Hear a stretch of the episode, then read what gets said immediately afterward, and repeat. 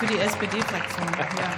Dankeschön. Moin, Frau Das Präsidentin. Protokoll festgehalten sein. Liebe Kolleginnen und Kollegen, liebe Bürgerinnen und Bürger, Herr Brinkhaus, wissen Sie, es ist ein bisschen schwierig, wenn Sie hier die Net Zero Industry Produkte so preisen und das so gut finden. Ich komme aus der Windbranche und dieses fast Scheitern der Windbranche in Deutschland heißt bei uns immer noch Altmaier-Delle. Und das hat leider Gottes seine Gründe. Und das ist mit der Glaubwürdigkeit echt ein bisschen schwierig, wenn Sie das jetzt so preisen und in der Vergangenheit wirklich alles dafür getan haben, diese Net Zero Industry Produkte in Deutschland wirklich fertig zu machen. Das ist eine große Schwierigkeit. Da habe ich wenig Verständnis für. Und Herr Huben, wir müssen ein bisschen aufpassen.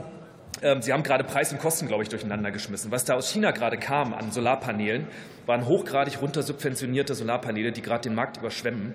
Ähm, Da gibt es Berechnungen, dass es mehr als 50 Prozent unter Produktionspreis sogar hier in Europa ankommt. Das ist knallhartes Dumping. Wir brauchen intensive Industriepolitik, um da was entgegentreten zu lassen. Dazu ist der Net Zero Industry Act ein erster richtiger Schritt.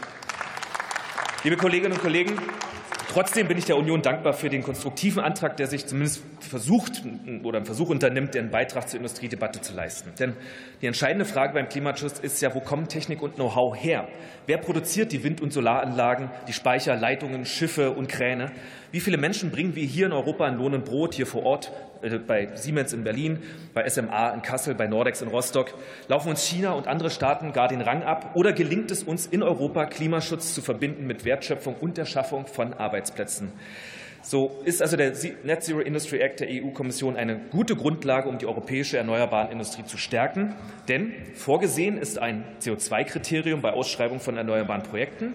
Wer also einen geringeren CO2-Fußabdruck vorweisen kann, hätte dann Vorteile bei der Ausschreibung. Das verkürzt die Lieferwege. Schmutzige Projekte hätten dann Nachteile. Dazu der Grenzausgleichsmechanismus für CO2, der kommen wird. Das verhindert das Abwandern von CO2-intensiven Industrien und beschleunigt den klimaneutralen Umbau der Wertschöpfung. Das nützt dem Klima. Das ist super, das finde ich gut. Aber nützt das auch den Menschen? Reicht das aus, um unsere Wertschöpfung zu stärken?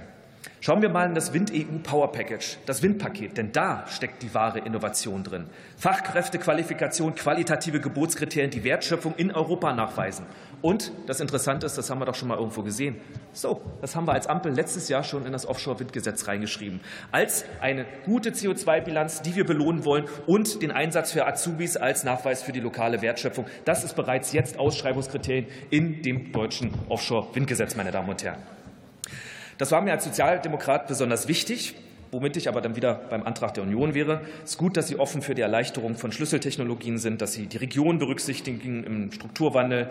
Den Einsatz für Digitalisierung finde ich auch super.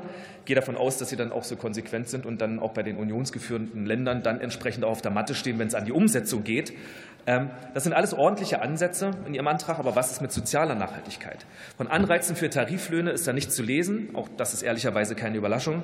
Überraschung. Und wir müssen jetzt wirklich deutlich mal sagen, Tarifverträge schaden einer, äh, Wirtschaft nicht. Sie nützen ihr Verlässlichkeit, Stabilität und Sicherheit. Das bieten Tarifverträge für Arbeitnehmerinnen und Arbeitgeber. Das muss in die Ausschreibung hinein. Dafür müssen wir uns stark machen. Das macht Deutschland in Europa stark. Vielen Dank, meine Damen und Herren.